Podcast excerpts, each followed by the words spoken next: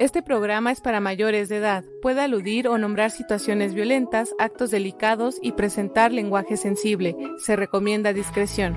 Revista Digital Sonpantle es una plataforma hecha para promover la lectura gratuita y abrir la puerta a personas que escriben a través de nuestra convocatoria permanente. Puedes encontrarnos en www.revistasonpantle.com y en Twitter, Facebook, Instagram, YouTube y Spotify como Revista Sonpantle. Somos un equipo de personas voluntarias, profesionales del medio editorial. Si necesitas contratar a alguien para tu libro o proyecto, manda un correo a sonpantlecontacto.gmail.com.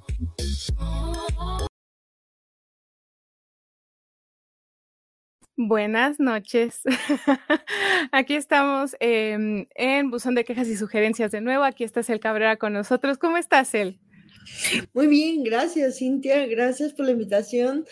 Qué, qué gran título para este programa, Buzón de Quejas, ¿no? Creo que necesitamos estos espacios, los editores, los, los escritores, los, vaya, todos los que hacemos trabajo editorial para justamente visibilizar todo lo que está mal en el ambiente editorial en México, ¿no? Sí, ahorita fíjate que em, a veces parece, yo de repente digo, ay, a ver si esta semana ojalá no pase nada para que nos quedemos un poco sin tema, ¿no? ojalá, pero no vieras que todas las semanas sin falla, siempre hay algo. Entonces, es el, eh sueño de mi, es el sueño de mi terapeuta que esta semana no pase nada. Estoy padrísimo, pero mira, eh, bueno, esta semana pasaron dos cosas. Vamos a dar, un poco de contexto. Cel Cabrera es fundadora y editora de Los Libros del Perro, una editorial que, si ustedes quieren saber más de ellos, pueden leer la sección que escribió Luis Olaf del Lago para eh, Semillas de Pitaya para la revista, precisamente. Así fue como nosotros conocimos a Cel, de hecho. Entonces, si ustedes quieren, pues así como que verlos. Ahí les dejo la página, está ahorita, vamos a ir pasando a lo largo del programa las redes. Y pues miren, como, como ya mencionábamos, ¿no? Este, es buzón de quejas y sugerencias. Aquí venimos los viernes. Estamos intentando hacerlo cada 15 días. Vamos a seguir con esa constancia. Al parecer ya también. Ah, sí, de hecho sí. Va la siguiente mm, eh, vez. Van a estar invitados de Editorial Paraíso Perdido. Me parece que ellos son de Guadalajara y está súper padre, ¿no? Pero bueno, eh, pues mientras tanto, sépase que si ustedes necesitan algo, aquí están estas dos editoriales, están los libros del perro, está, está Pantle, lo que ustedes necesiten. Recuerden que yo solamente soy la representante, la cara preciosa que ustedes ven siempre en público de Pantle, pero esta editorial hace un equipo, entonces si ustedes quieren algo, pues aquí estamos para lo que necesiten. Y ahora sí vamos a empezar y miren, les voy a contextualizar. En la semana, los libros del perro tuvo una presentación y yo vi un pedazo y una de las personas invitadas em, no dejaba hablar a la querida Cel, la interrumpía, como que ya veía ahí un poco incluso hasta como de mansplaining en alguna parte. Y yo recuerdo que vi un rostro, hiciste un rostro tan específico que hiciste esto, te recargaste hacia atrás y volteaste a ver como, como al vacío, y, pero hiciste una cara de me estoy aguantando la mentada que traigo atorada aquí en la garganta, que yo dije de eso, de eso vamos a hablar. eso es lo que empezó. Y la otra cosa que también está en el contexto que vamos a abarcar hoy fue lo que pasó con Río Arriba, que es una nueva revista em, en la que no hay clara una línea editorial, sin embargo, se habla de voy a debatir sobre tal o cual cosa. Em, y entonces como que quieren dárselas de, este es un espacio para criticar y uno de los primeros textos que metieron fue un texto con discursos transfóbicos, ¿no? Que a mí eso se me hizo pues muy malo. Y de ahí hubo una serie de cosas, reventó porque incluso a la persona que lo escribió la invitaron a un programa a debatir sobre el borrado de mujeres y género, ¿no? Fue muy frustrante.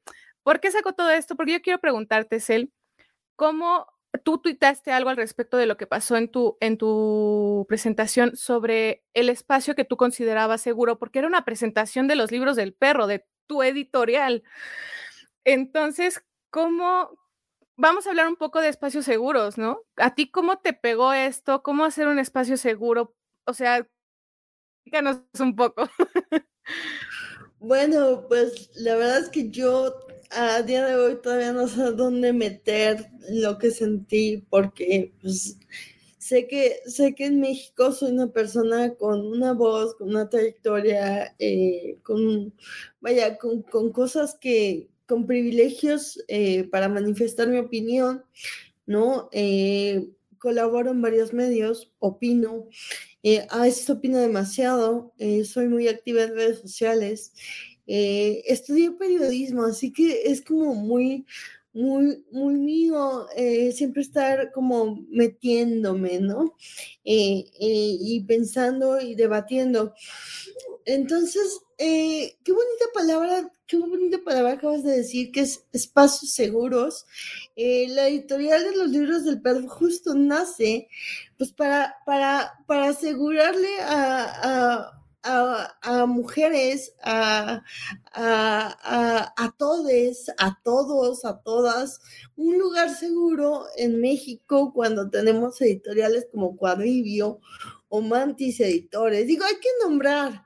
La verdad es que yo ya estoy, eh, yo ya estoy muy harta de, de, siempre irnos por la rama y no, y no nombrar, que tienen mucha gente del Me Too escritores, ¿no? Y que y que tienen un catálogo cargado hacia, hacia, los, hacia los hombres, hacia los autores, y que aparte muchos de ellos han enorgullecido de tener y, y de aceptar tus escritores, ¿no? O sea, escritores que aparecieron en el, en el Me Entonces, creo que bajo esa óptica, ¿cómo publica una mujer joven o no en México? Si si publicar muchas veces conlleva convivir en esos espacios con gente que ha sido señalada por abusar, por, por, intentar matar, por violar, por acusar. ¿Cómo publicas un libro, no? O sea, yo lo pienso y digo, pues yo no, nunca le mandaría un manuscrito mío a Cuadribio porque sé que mi, que mi trabajo va a estar en mismo lugar que gente horrible como Armando Salgado y Daniel Miranda Terrés, ¿no? O sea, entonces, eh, partiendo de eso, eh, los libros del perro nace hace ya casi año y medio, eh, y no sé, habíamos manejado pues con mucha, con mucha calma, con mucho amor, con mucha cautela hicimos algo padrísimo que este año se va a repetir, espero que se llama Primavera Bonita, que fue el primer festival que reunió a tantas escritoras, periodistas. Vaya, hemos estado buscando siempre novísimas, todo labor con, con, la antología de novísimas. Hemos estado buscando siempre visibilizar el trabajo y la voz de las mujeres en México, sean lectoras o sean escritoras. Y, bueno, sabemos que no estamos exentos de, situaciones extrañas porque pues nuestro catálogo no es totalmente separatista, vaya, no es una editorial solamente de mujeres, también hemos publicado autores.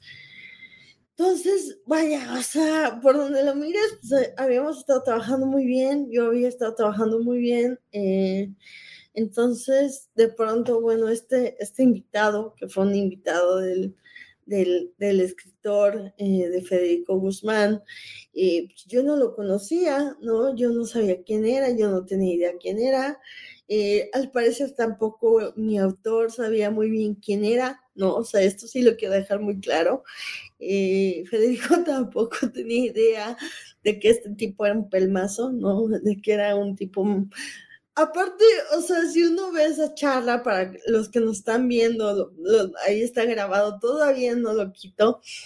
Eh, pues es un tipo que, que, que, que se notaba que no había leído el libro, ¿no? O sea, que se dedicó a hablar de movimientos políticos, ¿no? De pronto dije, bueno, estos hombres necesitan una cerveza, ahorita vengo, ¿no? Este, les cambio el cenicero. Me voy a mover de la transmisión, porque creo que no, no. ¿Quieren, quieren, que los deje solos, chavos. No sé, ¿no? De pronto el machismo tiene un poco de pues no sé, de esta cuestión extraña, ¿no? De, y, y, yo normalmente cuando modero, pues sé que estoy moderando y dejo hablar a los invitados y solo les doy la palabra y casi, casi que ese día ni me peino, pero en esa transmisión en particular yo me había... Eh, me había pedido el autor que yo presentara el libro también. Entonces, estaba ahí para hablar del libro como editora, pero también como una lectora más del libro, ¿no? Entonces, eh, no se habló para nada. Aparte es un libro muy bonito, o sea, fuera, fuera, de, fuera de cualquier cosa, es un libro muy bonito y este autor pues, se dedicó a, pues, no sé, ¿no? A, decir tontería y media, a ser muy grosero, eh, a ser muy grosero hasta con, con el autor, en, con Federico, y entonces creo que todos ahí la pasamos muy mal, yo la pasé muy mal, en algún momento dije, ya, o sea, yo no voy a estar, yo no voy a ir por cerveza, chavos, o sea, eh, entonces con permiso, eh, yo me bajo y vámonos, ¿no? Terminé ya la transmisión antes de, antes del, del tiempo, entonces, pues algo así nos pasó y en un lugar de verdad que hemos trabajado eh, muchos y muchos por, por, porque sea seguro, ¿no? Porque esto no suceda. Mira, yo por qué lo retomo y por qué lo estoy uniendo con esto que platicábamos sobre lo de Río Arriba. Em, yo una de las cosas posteriormente a, esta, a este suceso del debate, no lo de Río Arriba, sino posterior a la invitación al debate en un programa en vivo eh, sobre, sobre las identidades trans y personas trans. Em, estuvo cabrón, estuvo horrible. Después ves la transmisión y los comentarios y dices, ay, Jesucristo vencedor, ¿qué es esto?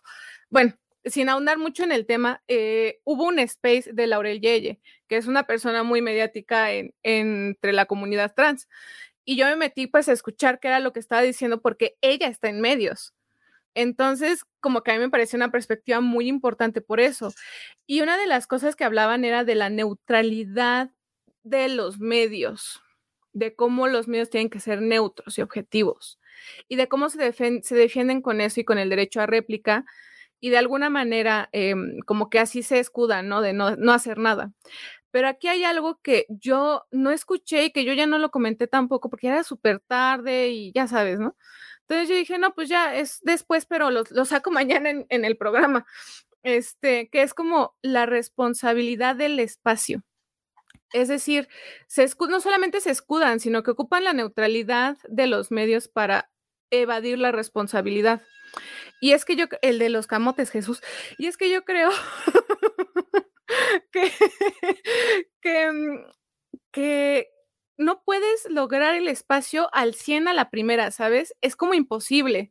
En Zompantle nos ha costado mucho trabajo y nosotros hacemos cosas como, por ejemplo, cuando, les invitamos a ustedes, em, yo pongo en el reglamento, si hay otra persona, tienes que respetar sus pronombres y su manera de referirse a sí mismo, o a sí misma o a sí misma, ¿no?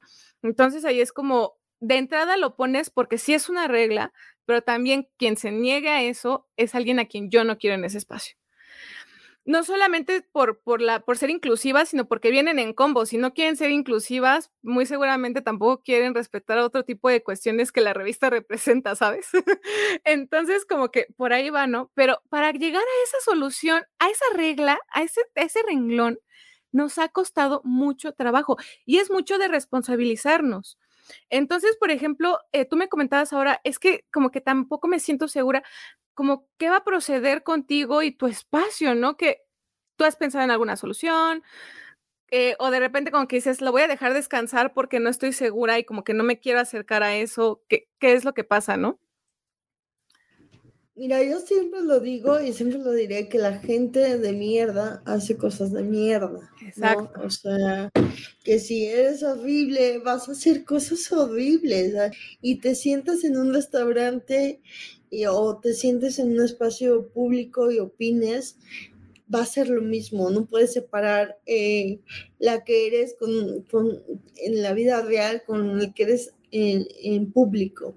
Eh, creo que eso por un lado. Eh, por el otro, yo creo que por más que uno ponga reglas, ¿no? La gente siempre hace lo que se le da su gana, ¿no? Entonces más nos vale, pues, saber que eso puede ocurrir en cualquier momento, que tu invitado se vuelva loco, se le afloje una tuerca y tener la, pues, la claridad mental y la madurez emocional para, para saber qué hacer. Yo en ese momento, si no hubiera estado de frente, eh, si no hubiera sido mi editorial y si no hubiera estado eh, si no hubiera tenido cierto cariño por mi autor, porque es algo que yo fomento en, en, la editorial, este trato cálido con los autores, yo me hubiera ido así sin más, ¿no? Sin importar, sin decir a hueva, yo hubiera cortado la transmisión en el momento en el que yo me estaba sintiendo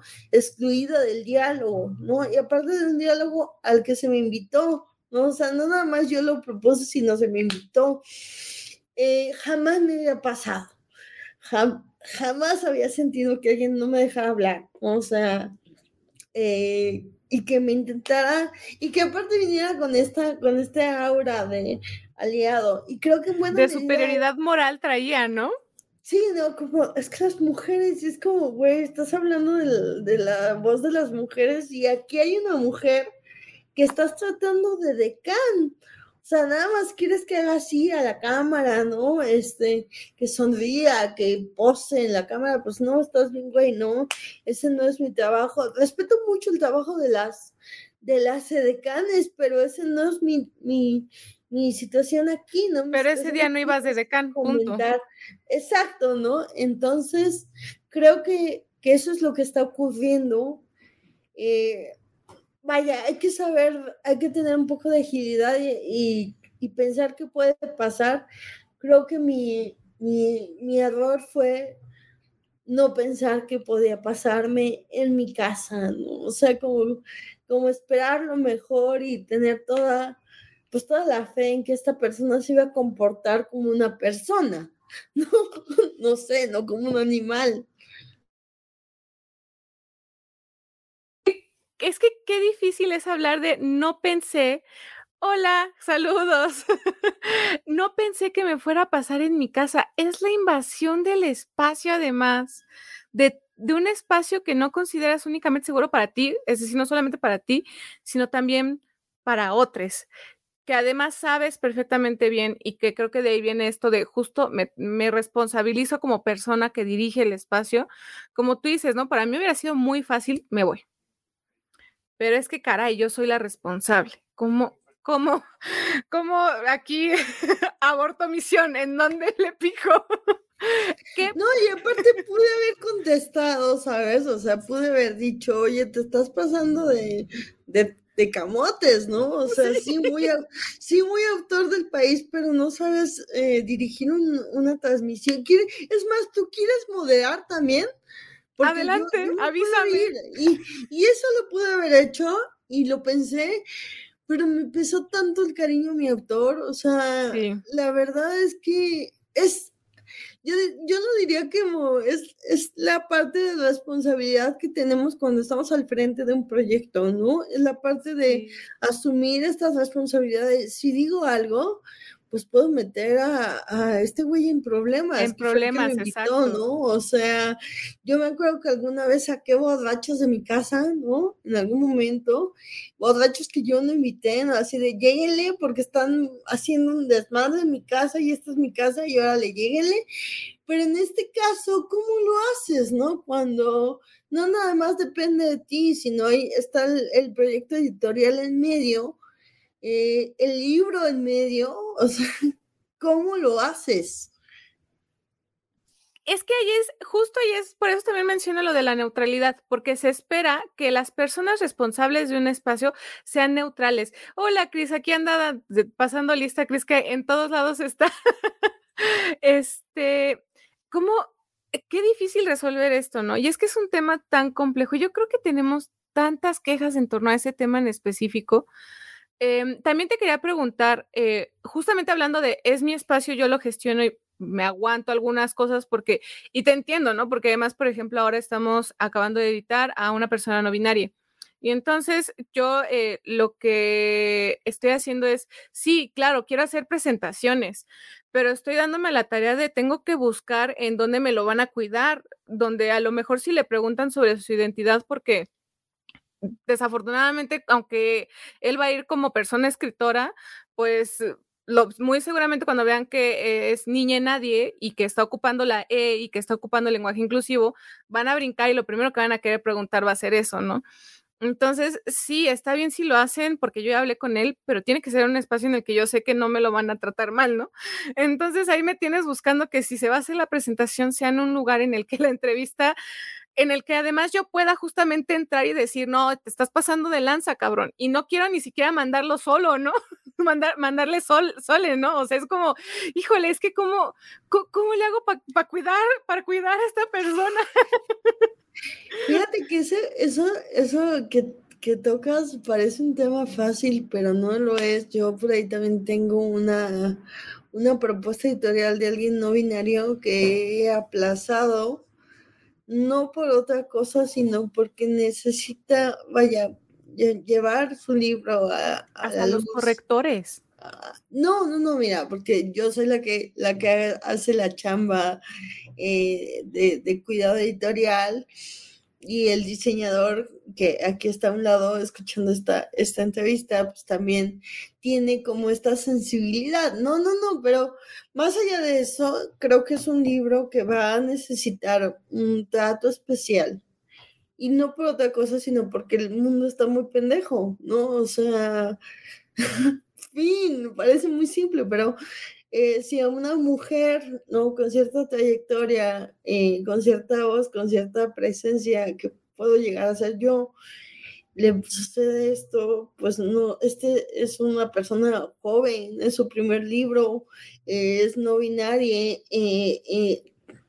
me va a ocupar tiempo, entonces la promesa fue, espérate el invierno, que yo no tenga tanto trabajo y me ocupo con todo tu libro, de que tu libro quede bien y de que también le, busquemos sitios, ¿no? O sea, porque de verdad parece que también las redes sociales han desatado lo peor de las personas, porque ahora cualquier hijo o hija de vecina puede llegar a, tu, a tu inbox a decirte qué eres y qué no eres, ¿no? Entonces, creo que, creo que todo eso merece la pena, sí merece la pena, o sea, puede parecer mucho, mucho trabajo, pero merece la pena porque estamos defendiendo la libertad.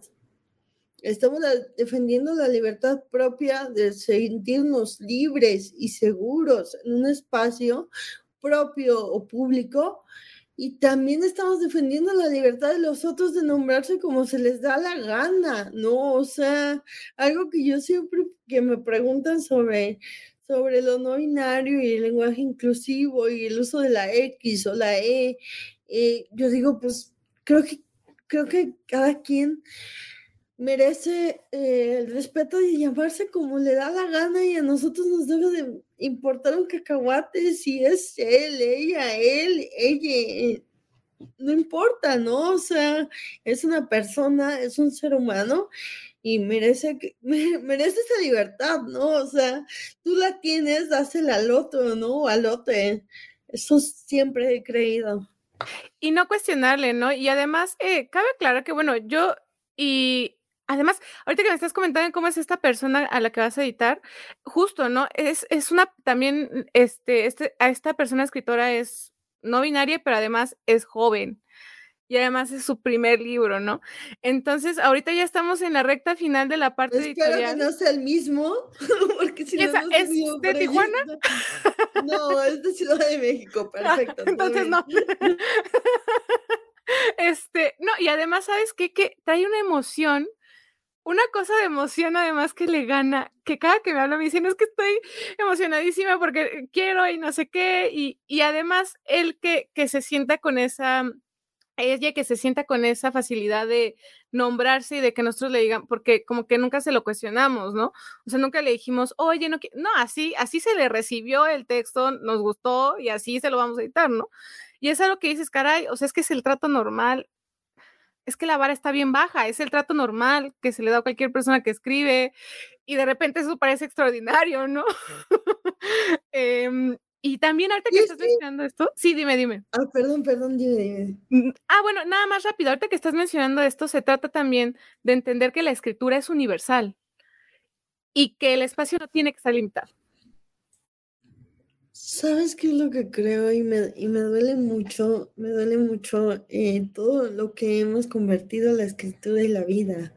O sea, yo no puedo, yo no puedo dejar pasar esta, esta incomodidad de, leer a María Rivera, eh, una poeta de, de, su categoría, premiada, eh, reconocida, que es una autoridad a la hora de dar foncas y premios, eh, yéndose con gente que no conoce, para empezar, ¿no? O sea, con temas que no conoce, que no le competen, ¿no? O sea, María Rivera es una mujer heterosexual, cisgénero, ¿no?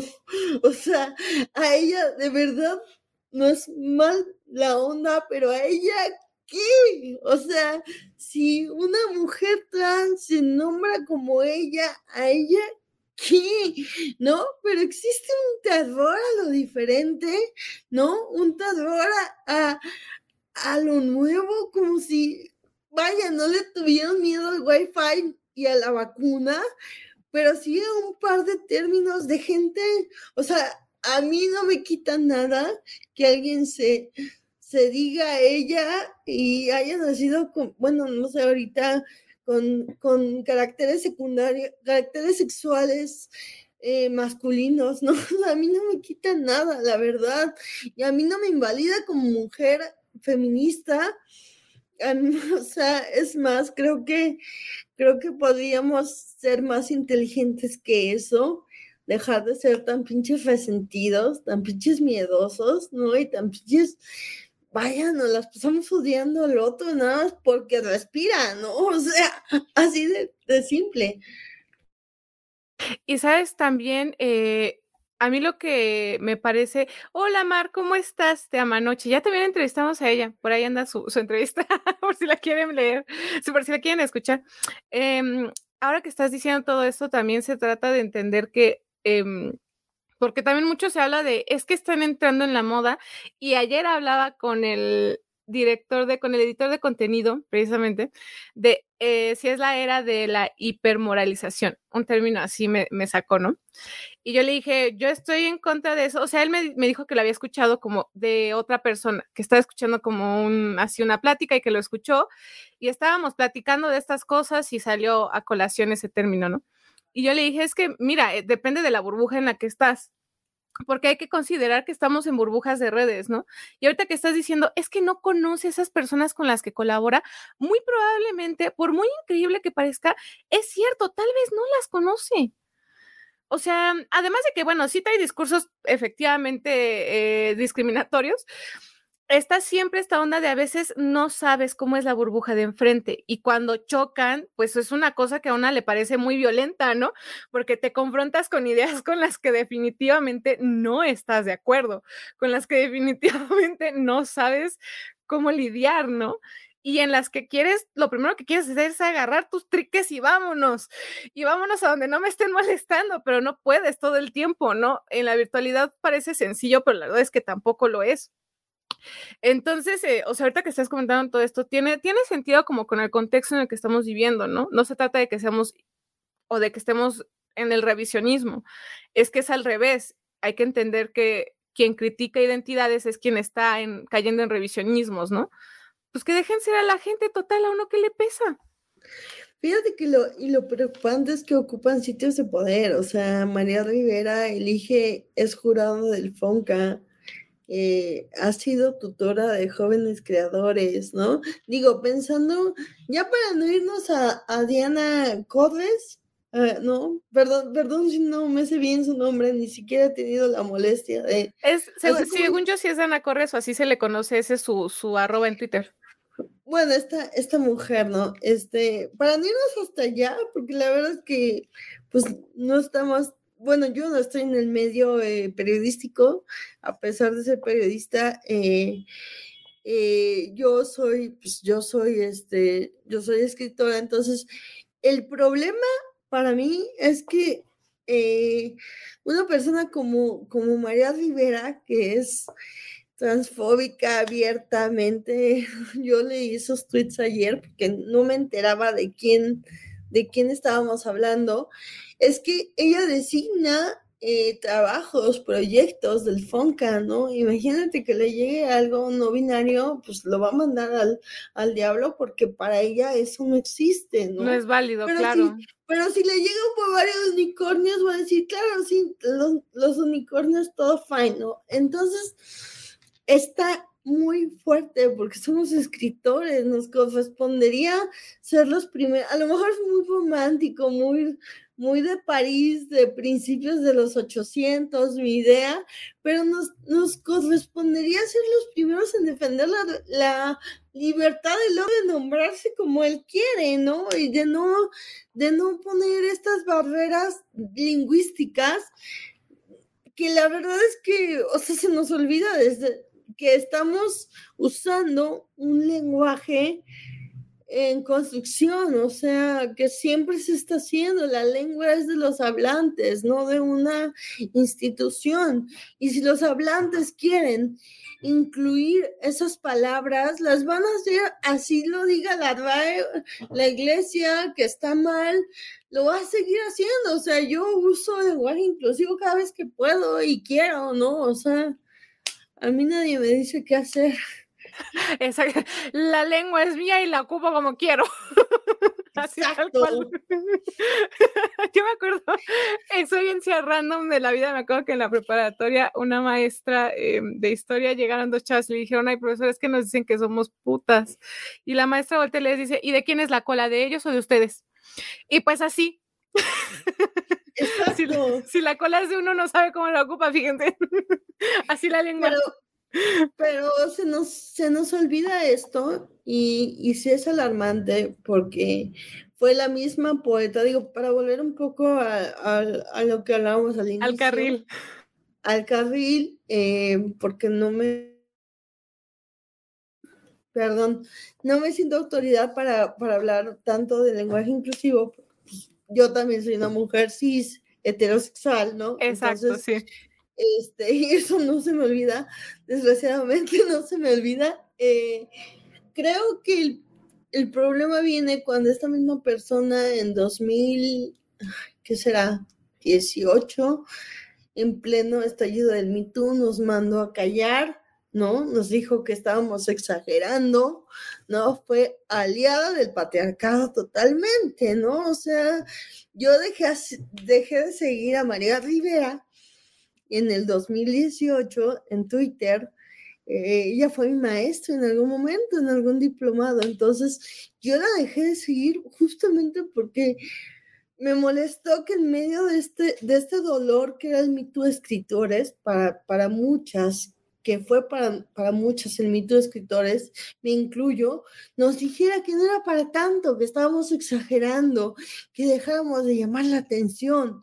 Y esta misma maestra, digo, es que es peligroso, parece que no, que estamos exagerando, pero, y esta misma maestra, un año, dos años después, beca a Daniel Miranda Terrés, ¿no? O sea, un, un tipo golpeador de mujeres, acosador, o sea, ¿de qué estamos hablando, no? O sea, el discurso es peligroso. Volvemos a lo mismo, creo.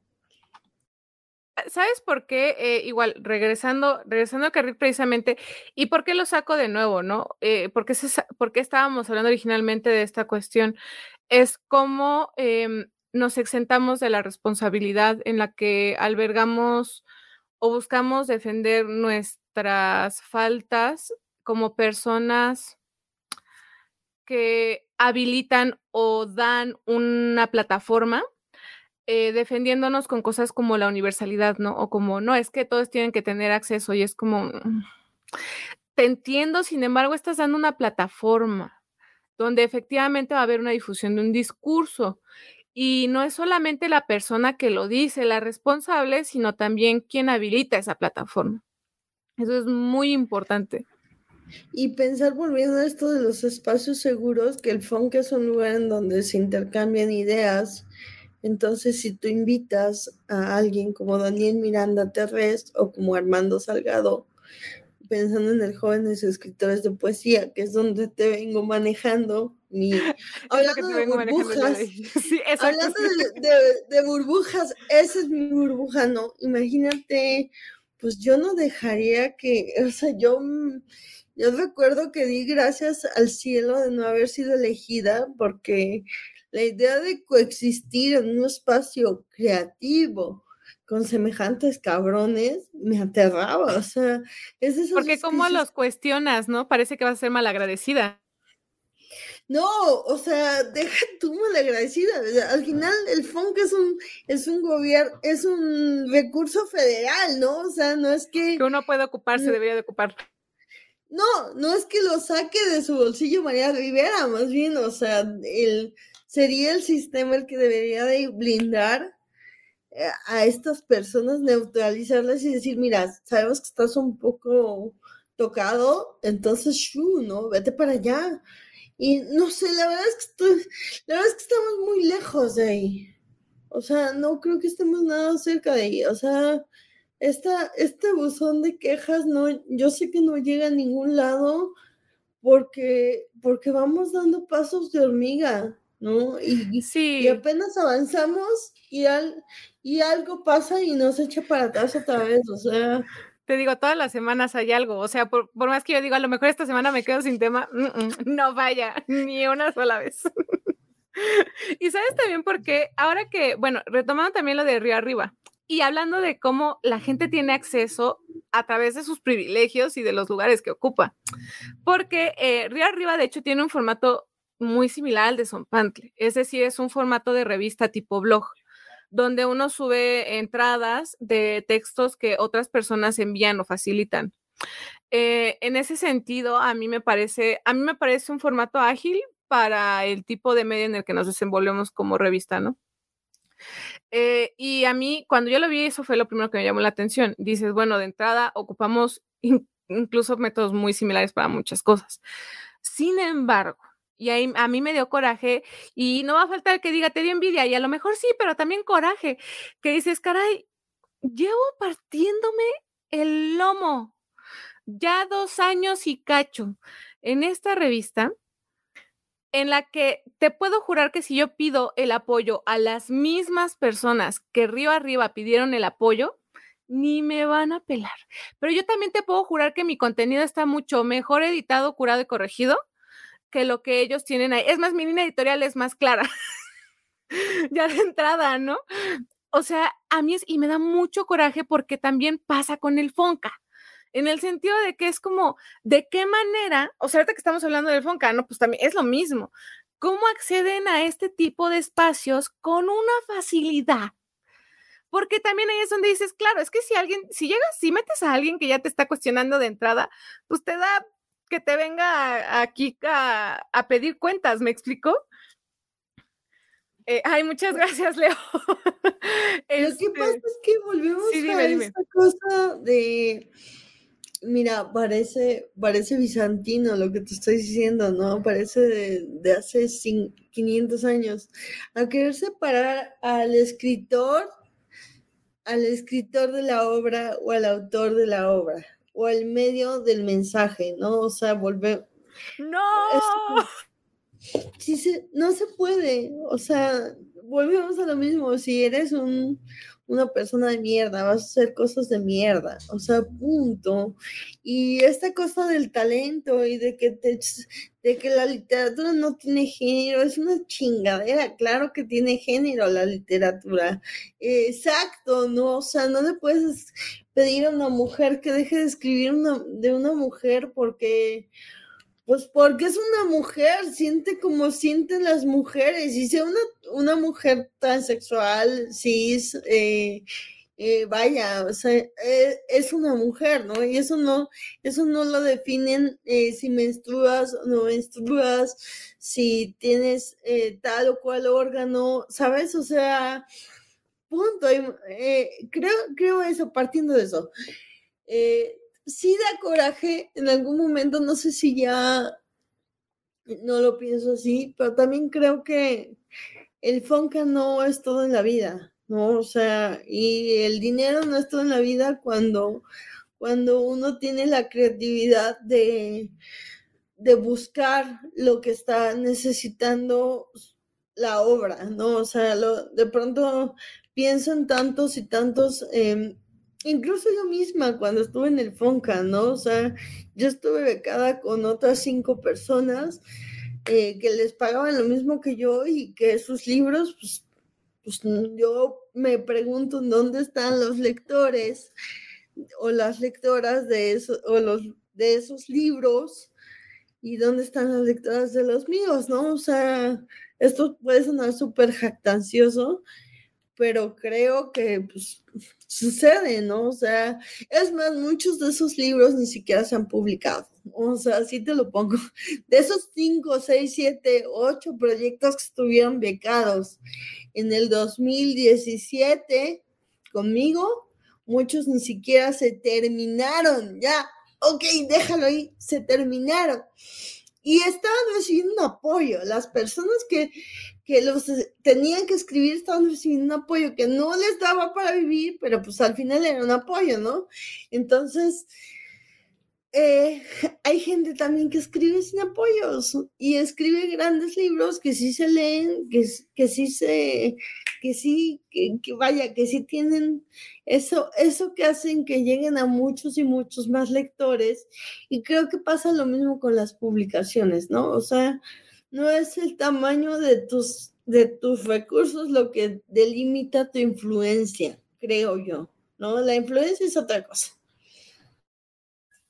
Exacto, y sabes qué, ay, qué importante. Miren, en Zomband ustedes saben que somos todo por lo gratuito, todo por lo gratuito. Nuestra lectura, todo lo que ustedes ven ahí es gratuito. Si nos pueden apoyar en Patreon, claro, sí, qué padre. Eh, estamos buscando monetizar dando cursos, pero el contenido y el acceso a la escritura y a la lectura siempre en Zombante va a ser gratuito. Nos está costando un huevo y la mitad del otro. Pero ¿sabes qué es él? Ahorita acabas de mencionar algo muy importante, es no limitarnos a lo que creemos que nos va a funcionar únicamente yo ya me dejé de pelear con los números de Facebook, de Instagram y de YouTube. Si me ven siete, ahorita aquí en el contador se dice, aquí dice que entre todas las redes que están transmitiendo hay siete personas viéndolo en vivo. Yo sé que este número sube y baja y que no son las mismas siete personas toda la transmisión. Sin embargo, ¿sabes qué? Está bien. En mi mente son siete personas, ocho personas que están poniendo atención. que que están por, por, por, querer escuchar lo que tú y yo tenemos que decir, porque sabes qué? que también la otra está en que a lo mejor pueden haber 20, pero esos otros 13 están en otra cosa o simplemente no están de acuerdo. No sé si vas a. sí. Fíjate que lo padre de, de, esto es que se queda grabado y lo pueden seguir viendo eh, al infinito. Y, y lo hacen, sí lo ven después. Y sí lo ven claro, ¿no? Hay gente que está trabajando y que lo va a ver mañana o, el domingo mientras lava los trastes. Eh, pero también yo creo que em, qué tipo de medio quiere ser, ¿no? O sea, pensemos que fuimos la generación que, que criticaba Televisa, ¿no? Y que odiaba Televisa. Y una de las razones por las que odiábamos Televisa era pues porque era la el canal que llegaba a todos lados, ¿no? O sea, y a todas las clases sociales, no nos hagamos tontos. Eh, pero también odiamos porque nos daban basura, ¿no? Entonces, eh, también es eso, ¿qué quieres como proyecto editorial? ¿Qué quieres hacer? ¿A dónde quieres llegar? ¿Quién es tu público? ¿Quiénes son tus lectores? ¿Quiénes son tus seguidores? No, digo porque, pues, si te sigue María Rivera, ¿no? Si ese es tu squad, no me interesa tu squad, ¿no? O sea. Sí, porque no va a llegar a buen puerto lo que hagas. No, o sea, de estas con interlocutores que quieren, pues yo creo que no de esas quieren que nos vuelva a, conquistar España, ¿no? O sea, y quieren un monarca y, y, no sé, quieren que usemos velos, no sé, no tengo idea hasta dónde llega su, su, su cabeza loca, sinceramente. Sí, es difícil. Yo eh, me cuesta trabajo a veces también como considerar em, que para muchas personas que escriben eh, ha sido un impacto, ¿no? Eh, lo digital. Y entonces, esto que tú hablas como del conservadurismo se da en muchos niveles en el entorno editorial y de escritores. Eh, hay muchas cosas que se les critican a, algunas personas, nuevas editoras, yo lo he visto de esa manera, eh, desde si ocupa o permite el, permite el lenguaje inclusivo en sus escritos, hasta esta editora, o en mi caso, yo me he peleado por eso con editores de principalmente de, espacios o editoriales más grandes, como yo estoy a favor de la piratería y de la pirateca, ¿no? Y ya desde que dice una eso, mejor me mato ahí enfrente de ellos, les pesaría menos. este, eso principalmente. Em, yo, creo que, yo creo que la lectura tiene que ser eh, de fácil acceso. Pero bueno, también no nos olvidemos que los libros, eh, tal cual los libros, o sea, no los, los ebooks ni los Exacto. Los libros físicos. Eh, son material, ¿no? O sea, material que cuesta, material. Exacto. Y, exacto.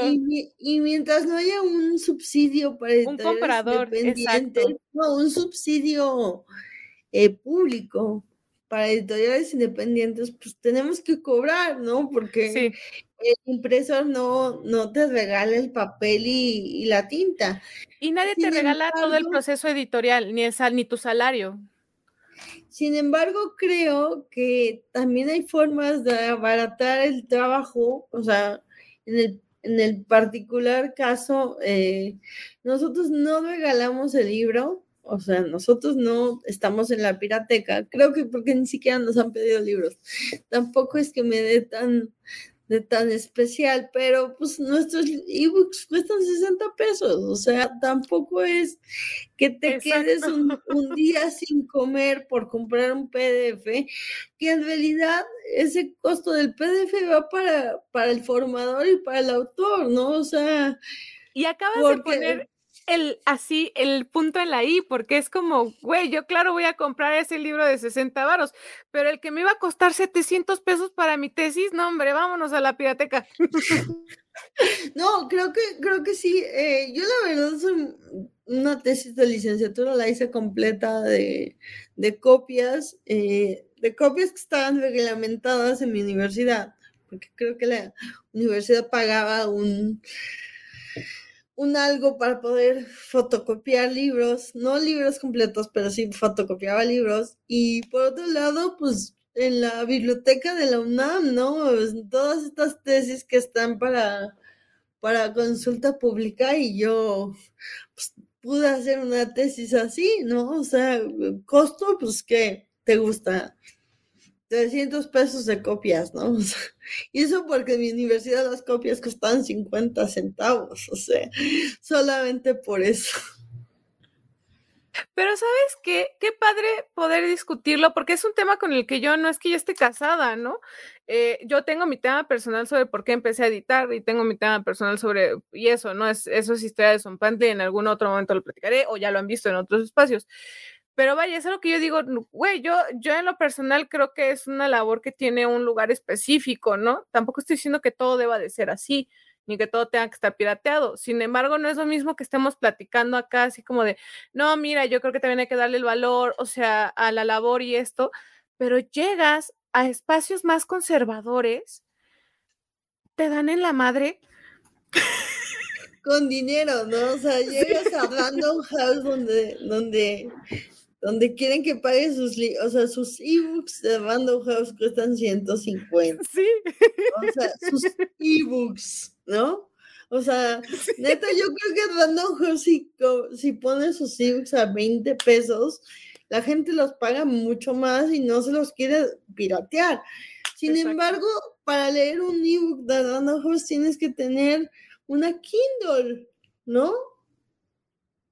¿Cuánto te cuesta una Kindle? No, no, no puedes leer en tu celular porque no está en Bookmate. Que Bookmate también cobra, o sea, es todo un tema. Cobra, claro que es todo un tema, por supuesto que sí lo es. Exacto, pero sabes como que es diferente platicarlo y te digo así como que lo vamos a pelotear. Yo también tengo mucho como la onda de, claro, hay que apoyar a la persona que te, está dando un contenido que te hace feliz, que te entretiene, que tiene un objetivo político, social, que ocupa la escritura como un medio de comunicación. Es decir, yo estoy completamente de acuerdo con que tienes que redituarle a esa persona que te está ayudando en eso, ¿no? No como escritor, sino también como lector y apreciar ese lugar. Sin embargo, como que tú, como tú dices, ¿no? Hay un lugar para cada cosa también. O sea, no sé, como que ese tema en específico es muy grande. Y también hablo de esto de cómo es ocupar ciertos espacios porque tú estuviste en una plática apenas en la, en la feria del Zócalo, ¿cierto? ¿A ti cómo te fue? ¿Cómo fue la feria? ¿Cómo fue? ¿Cómo es estar en una feria ahorita post pandemia? Porque además a mí las ferias me gustan mucho, pero también tengo opiniones sobre ellas. Entonces, platícanos. Bueno, eh, a, mí me, a mí me hizo mucho bien ir a, ir a la feria, ¿no? O sea, eh, porque justamente las actividades presenciales se habían detenido y entonces era la segunda actividad a la que yo salía eh, ¿Cómo es esta una feria? Bueno, pues, pues, creo que creo que nos devuelve un poco este contacto con el público que se perdió de, de vaya por, pues, por toda la por toda la pandemia y por todo, por toda la contingencia que hubo. Era, era mi segunda actividad. Fue muy gratificante ver gente, eh, ver gente sentada, viéndose contigo, no podías verles las caras porque pues, todos tienen cubrebocas menos tú. Este, yo soy, yo soy enemiga de presentar un libro con cubrebocas, es como mejor no lo hago, mejor lo hago virtual. Pero, eh, pero entiendes que yo sí, eh, pero ver los ojos, ver los gestos, eh, fue algo padre. Yo la verdad es que me gustaría estar como editorial en ferias pero volvemos a lo mismo que hablamos hace dos minutos. Pues eso también necesitas dinero, invertir, invertir en libros que no sabes si vas a vender, ¿no? O sea, algo increíble de las preventas es que ya sabes cuántos libros pedirle al editor, ¿no? Estas, estas cosas, pues que yo creo que solo se pueden permitir las editoriales del Estado o las editoriales grandes de mandar a hacer mil, mil doscientos ejemplares, mil, dos, dos mil ejemplares, cien mil ejemplares de un libro, bueno, pues una editorial como los libros del perro no se lo va a permitir pronto, ¿no? O no sé si alguna vez, pero, pero esperemos que sí. Esperemos que sí, pero que, que me den un fonca. Es cierto. Pero de ahí fuera creo que, que era necesario, ¿no? Eh, retomar un poco esta, pues esta socialización del libro, ¿no? O sea, que, se perdió ver, a, ver al otro, ¿no? Eh, reírte con la gente que, que quieres. Vaya, creo que está volviendo y eso es padrísimo. Eso es muy padre y además a mí las ferias se me hacen, son Pantles digital y tenemos como la bandera de lo digital, pero siempre desde antes de la pandemia teníamos muchas ganas más bien de cosas eh, más pegándole a lo híbrido, a lo físico y a lo digital, pensando en que ni una solución ni la otra es totalitaria, ¿no? Y que ambos espacios son para nosotros muy importantes. Y nosotros tenemos la idea de que las ferias de libros son muy importantes para las editoriales, muy importantes porque, pero también son un privilegio, ¿no? Es un privilegio dirigir un proyecto gratuito, sépase que tener un proyecto gratuito significa que la persona que lo dirige en este caso, no es que yo me nade en dinero, sino que más bien, por ejemplo, yo no pago renta porque llevo con mi mamá. Entonces, esa renta no completa, pero si una buena parte se va a, a sostener esta cosa, ¿no?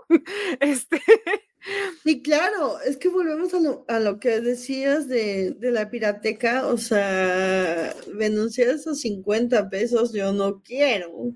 No, para Yo no tengo posibilidad de hacerlo porque ese es el pago de mi autor. Exacto.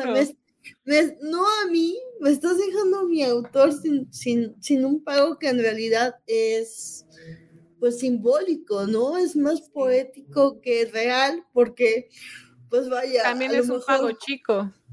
a lo mejor con eso se, se compra una botella de mezcal y es feliz una noche y ese es el pago que uno de mis autores más vendidos tuvo por, por seis meses de su libro. ¿no? O sea, yo le pregunté, ¿qué vas a hacer con tu dinero, no?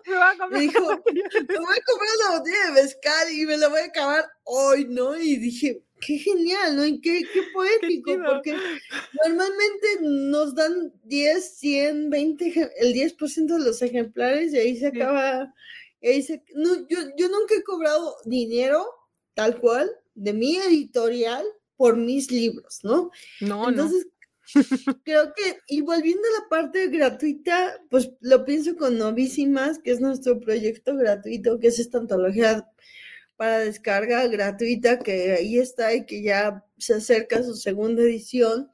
Pues hay que, hay que tener, eh, pues hay que tener dinero para hacerlo, tiempo, que también es dinero, ¿no? Privilegios. Entonces, creo que hacer cultura gratuita, pues es también tener asegurado un sustento, ¿no? Exacto, si yo no tuviera mi salario mensual, yo no ya no estaría haciendo son A mí me, está costando mucho trabajo con todo y que trabajo en, en la UAM, que es una, una, universidad pública y que tengo un salario seguro porque estoy por honorarios, ¿no? Cada seis meses estoy pidiéndole y rogándole a Dios y tronándome los dedos de que me vuelvan a contratar, que me vuelvan a contratar. Pero pero sí es todo un privilegio y tienes, es que tienes toda la razón del mundo en ese sentido, en, el, en la onda de que, mira, quienes escriben con nosotros, no les cobramos nada del proceso de edición, nada. Sin embargo, están conscientes y lo hacen ahora con ese propósito, ¿no? De que es para lectura gratuita. En algún momento sacaremos contenido de pago, ¿no? Pero mientras tanto es gratuito y saber que quienes escriben también quieren que ese texto se difunda, no porque digan, bueno, es que sí me van a editar, sino que lo hacen con la intención de no, vamos a sacar muy, muy chairo el asunto, ¿no? Muy chairo, muy en plan de sí, que se lea gratis. Pero vaya, o sea, es también la intención de saber, se va a tardar, porque no hay nadie pagando ese proceso, muchísimo. Y aparte, pues hay que, hay que, hay que apechugar trabajándole, ¿no? Fíjate que volvemos a lo que hablamos de, de cuando, de por qué Entre Ríos tiene dinero y Son Battle no. ¿Y qué beneficios hay? Yo creo que volvemos a lo mismo. No todo es dinero. O sea, yo sé que estoy hablando desde mis privilegios de no pagar renta, desde mis privilegios de tener un, un sueldo fijo cada mes seguro que me llega que me ayuda a pagar internet, eh, mantenimiento, luz, agua, gas, el dominio de la web, todo. Los, servicios básicos, ¿no? Y que estoy hablando desde ahí, pero lo cierto es que, mm, al menos en la cuestión con Novísimas, que es nuestro proyecto gratis, creo que visibilizar a las mujeres eh, que escriben en México poesía, que son jóvenes, que muchas de ellas no han tenido espacios en antologías, o que no tienen libros individuales o que no tienen espacios en revistas, eh, creo que eso no tiene precio, eso no, se paga con dinero, ¿no? El que, el que su, trabajo esté ahí a un clic, a dos clics de, distancia para que la gente que quiera saber qué están escribiendo las mujeres jóvenes de México lo haga, creo que eso no tiene precio, ¿sabes? Eso no tiene pago. Y que y que es necesario, ¿sabes? O sea, el problema, por, o sea, es que todo tiene que ver con todo para mí. Volvemos a esta cosa de la de la generalización de la literatura, ¿no? De decir que hombres y mujeres merecen los mismos espacios. No, porque hay algo que se nos está olvidando eh, hay una deuda histórica con las mujeres, en general, mujeres cis y mujeres trans. O sea, siempre que diga yo mujeres, estoy hablando de las dos para que no, para que no, no piensen que hay un discurso ahí eh, creacionista. Las mujeres nos invisibilizan. Sí, no, o sea, que alguien me diga que estoy invisibilizando a las mujeres trans, no, para nada. Creo que justamente hay una deuda histórica, ¿no? vamos a poder hablar de, de, de, igualdad y de, y de, ¿cómo es este término generalización? Vamos a poder decir esto hasta que en México no se mueran 10 mujeres al día. por ser Sí, a normalizar, ¿no? Vamos a poder hablar de que hombres y mujeres merecen los mismos espacios y los mismos derechos hasta que una mujer publicar en México para una mujer sea igual de fácil que es para un hombre, o acceder a la escuela, o acceder a, muchas cosas que no es cierto, no se accede en México. Entonces, hasta ahí, que yo, yo le echo unos 300 años, podemos... Sí, más lejos. Y además, esa es otra, ¿no sientes como que, ahorita mencionaste algo de redes, que yo dije, es que de hecho ya está comprobado. Eh, salió apenas que se cayó Facebook ese mismo día, salió, se, se, filtró un documento por parte de una ex trabajadora de Facebook que habla de que se promueven las interacciones violentas porque son las que generan más interacciones dentro de los anuncios y publicidad. Entonces, eh, exacto, o sea, y suena teoría de conspiración, ¿no? Y yo tuve que leer y buscar para estar segura que no era como una especie de teoría de conspiración y, y no. y está ahí y existe. Entonces cada vez se siente más lejos. Qué bueno que tenía el micrófono apagado para que no escucharan las palabrotas que solté, ¿no? Que miedo, o sea, sí lo creo. Claro que a mí me parece teoría de conspiración, lo creo, lo creo, porque porque he visto tantas tantos comentarios en en anuncios, en transmisiones clasistas, racistas, este yo voy a sacar a pasear un ejemplo bastante frívolo, disculparás, pero soy muy, muy, muy, muy fan de muy fan de esta marca de joyería que se llama Tiffany's, ¿no? ah, claro, sí. Digo, un poco, un poco por el lujo, pero mucho por pues, toda esta historia romántica literaria que envuelve eh, a la joyería, ¿no? Desde Truman Capote y, y Audrey Hepburn y todo eso. O sea, yo soy de veras alguien que, que sigue, que sigue lo que hace Tiffany's, ¿no? Sí. Eh, Beyoncé y Jay-Z eh, están, están siendo parte de la nueva campaña y la verdad no les recomiendo a la gente que se meta a ver los comentarios porque va a salir asqueado, sin fe en la humanidad, ¿no? De tanto racismo, ¿no? En México, porque aparte es Tiffany's México, ¿no? O sea, hacia Jaycee, hacia el color de piel de ambos, ¿no? Eh, o sea, vaya, a mí me espanta. De verdad, ya, ya sé, ya sé que es muy, muy frívolo, ya sé que estoy sacando mi referente más frívolo, pero realmente... Pero es un referente de, de común, o sea, de, de, lo que uno ve, pues es que ese es el espacio común que uno tiene, uno tiene gustos, te metes a la marca que te gusta y eso es lo que ves pero es México, ¿sabes? O sea, Dios, ¿no? O sea, de verdad a mí me, me resulta muy doloroso. Eh, y Facebook no hace nada, o sea, yo reporté todos los comentarios porque eran racistas y Facebook no hizo nada, ¿no? O sea, y siguen es pesado, es grave, ¿sabes? A mí, y nos pasó apenas hicimos la publicidad de los cursos y el reglamento eh, incluía lo de tienes que referirte a tus compañeros como, como ellos prefieran, ¿no? Eh, y por ver esa única regla, muchas personas escritoras prefirieron, eh, consideraron que no valíamos la pena, ¿no? Entonces dijimos, bueno, de hecho está bien, no es como que vayamos a querer compartir el espacio con alguien que piensa eso, ¿no? Fíjate que qué curioso lo que dices, a nosotros nos pasó algo parecido eh, con los talleres, me parece. Eh, teníamos un taller de guionismo que tenía lenguaje inclusivo, ¿no?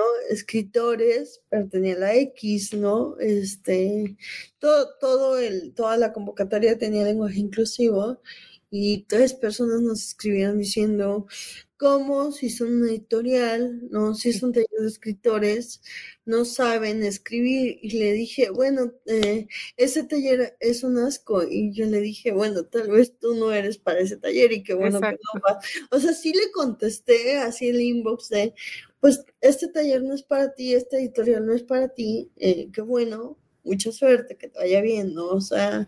Y adiós, bye. pero sí sucede.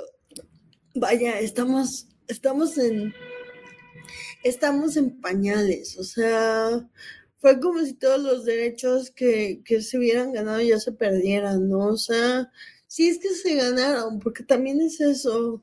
Eh, ¿De qué hablamos cuando hablamos de inclusión? ¿De qué hablamos cuando hablamos de feminismo? ¿Quiénes somos las que estamos hablando? Eh, creo que, o sea, vuelvo al punto, lo que te decía hace rato.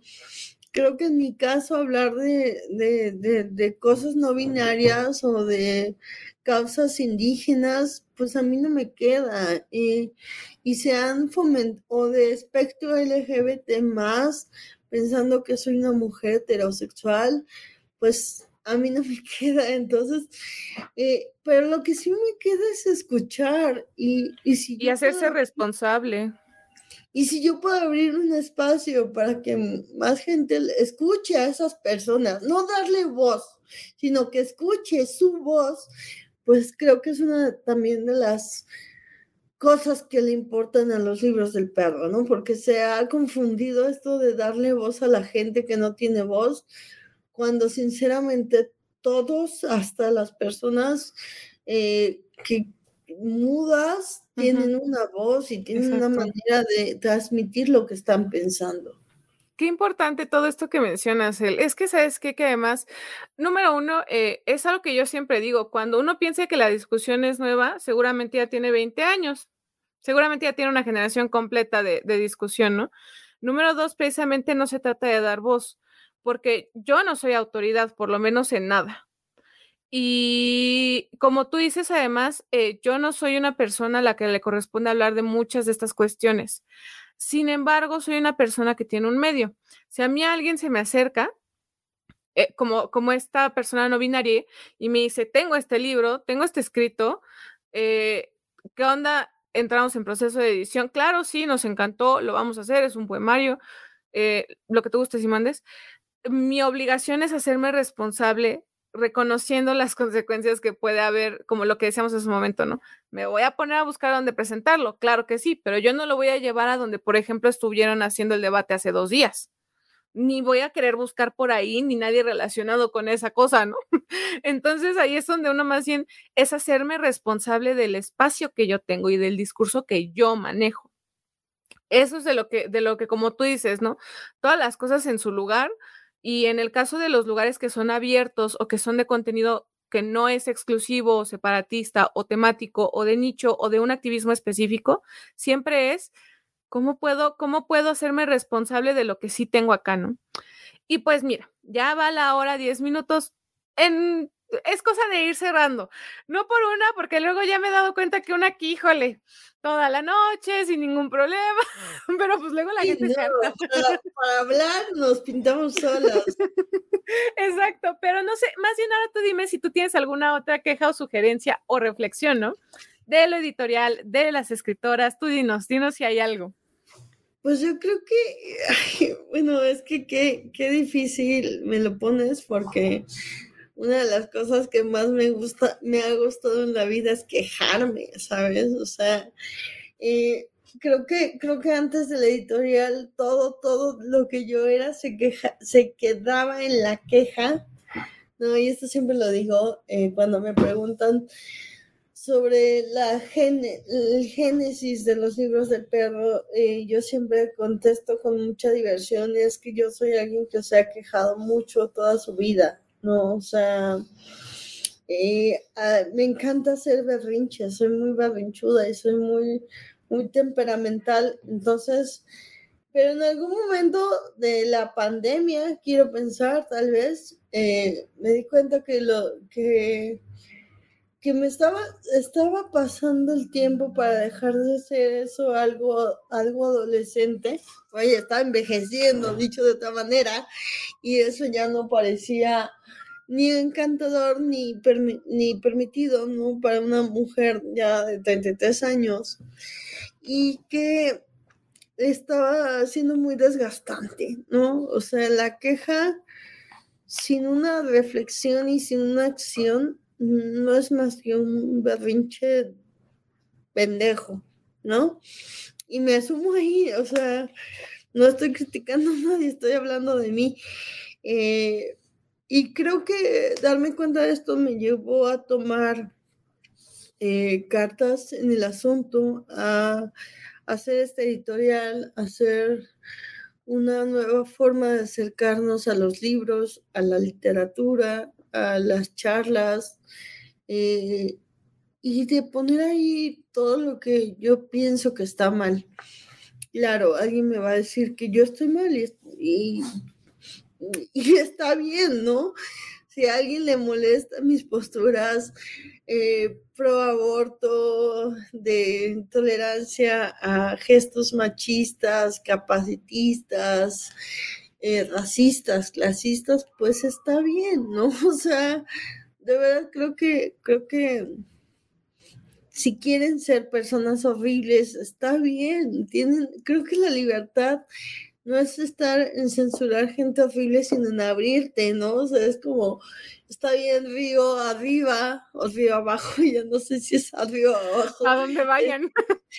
río en medio, ¿no? Este, que son un un lugar horrible en el que dan espacio a personas horribles, está bien, este, pues el no soberano, lo no lo leo, ¿no? O sea, está bien cuadribio publicando gente como Daniel Miranda, tal vez yo no voy a comprar tus libros, pero lo que sí quisiera, fíjate, eso sí es una gran queja, pues es que no invadan tampoco, ¿sabes? O sea, eso sí me gustaría eh, pensar que que se queden allá afuera, ¿no? Que sí existan. Yo no o que hablen mal entre ellos de ellos, ¿no? Como que si quieres criticar algo, voltea al de un lado, aquí no estás jodiendo. No, voltea a verte tú. Seguramente vas a encontrar muchas cosas que están mal en tu vida y ahí sí vas a poder hacer algo. Pero es eso, ¿no? O sea, si María Rivera odia a las, a las personas transexuales, pues que se pregunte por qué las odia, ¿no? O sea, yo no, la verdad. Y lo que sí quisiera, o sea, sí es una gran queja, es déjenos trabajar, ya nos alejamos lo suficiente como para que estén, o sea, en los libros del perro no hay recursos públicos, ¿no? O sea, esto es iniciativa privada, casi unipersonal, así que déjenos trabajar en paz.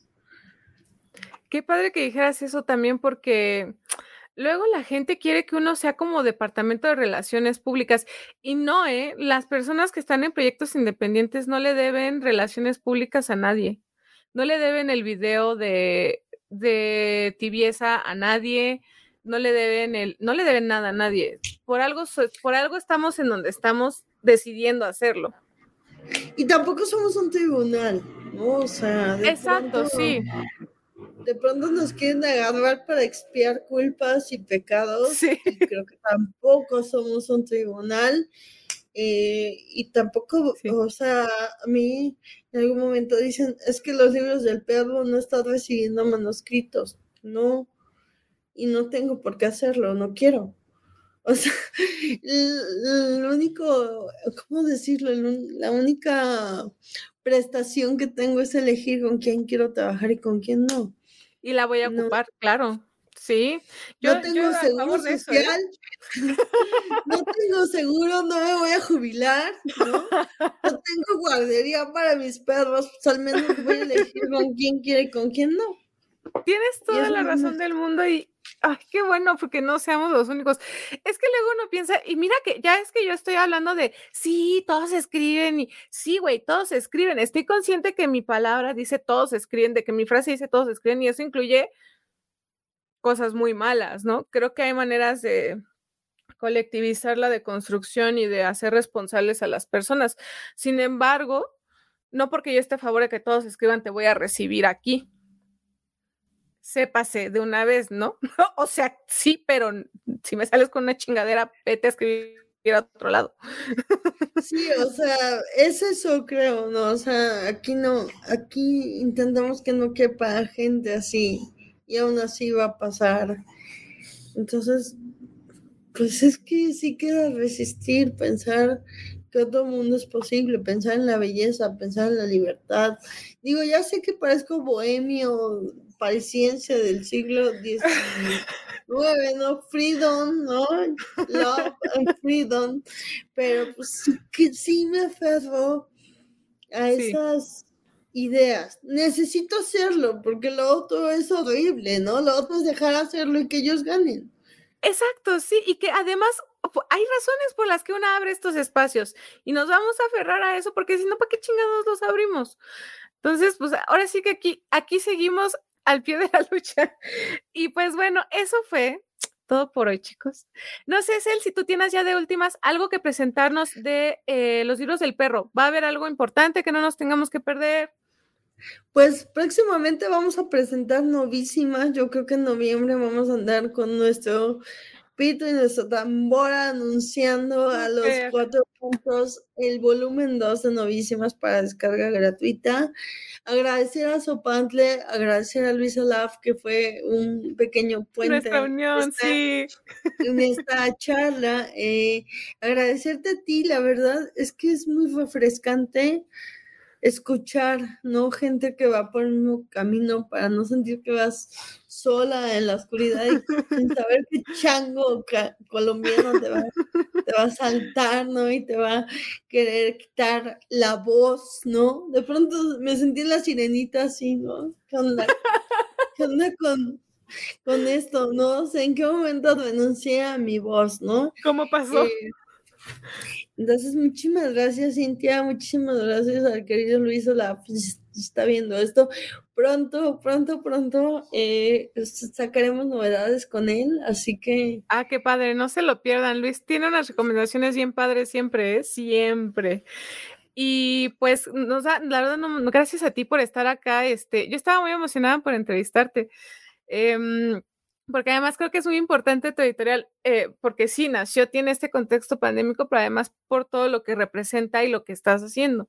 Me parece muy importante incluso la perspectiva que tú tienes al respecto de muchas cosas.